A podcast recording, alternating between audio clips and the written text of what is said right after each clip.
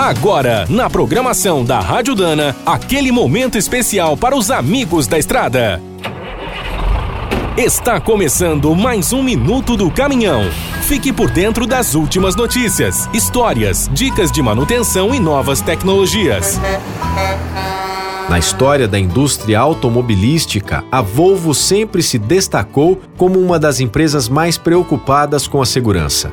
Muitos itens consagrados nos dias de hoje, como o cinto de três pontos e o para-brisa laminado, foram lançados em veículos da marca.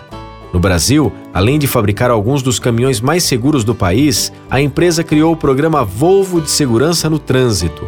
Desde 1987, a iniciativa apoia uma série de atividades, como cursos, eventos, prêmios, estudos, certificações e até um museu.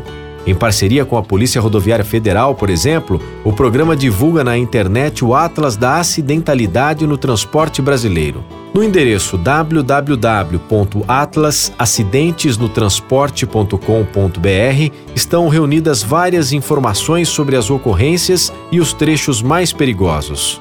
A Volvo também incentiva a certificação das empresas pela norma ISO 39001, dedicada à segurança no transporte rodoviário.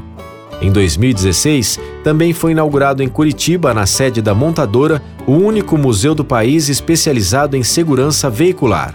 No Memorial da Segurança no Transporte, é possível descobrir como foram criadas as principais tecnologias e usar vários simuladores.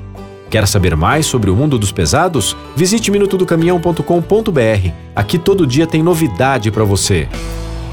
O Minuto do Caminhão é um oferecimento de Spicer. Há mais de 100 anos, a marca dos cardãs e eixos que não ficam pelo caminho.